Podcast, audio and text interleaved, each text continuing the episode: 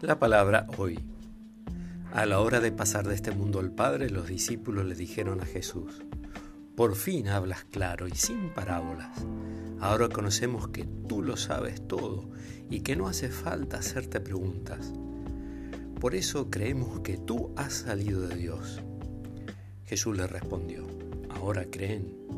Se acerca la hora y ya ha llegado en que ustedes se dispersarán cada uno por su lado y me dejarán solo. Pero no, no estoy solo, porque el Padre está conmigo. Les digo esto para que encuentren la paz en mí. En el mundo tendrán que sufrir, pero tengan valor, yo he vencido al mundo. Del Evangelio de Juan, el capítulo 16, del versículo 29 al 33.